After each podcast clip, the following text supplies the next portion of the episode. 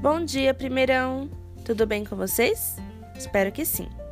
Meus amores, a proposta para essa aula é que vocês confeccionem um mapa mental sobre os principais conteúdos abordados no capítulo 5, este que trabalhamos por último, sobre tabela periódica. Assim, vocês poderão revisar alguns pontos. Lembrando que deve ser de autoria própria o mapa mental, beleza? Usem a criatividade, caprichem e não deixem de postar no nosso mural, pois é uma atividade avaliativa, ok? Beijinhos, gente. Vou ficando por aqui. Tchau!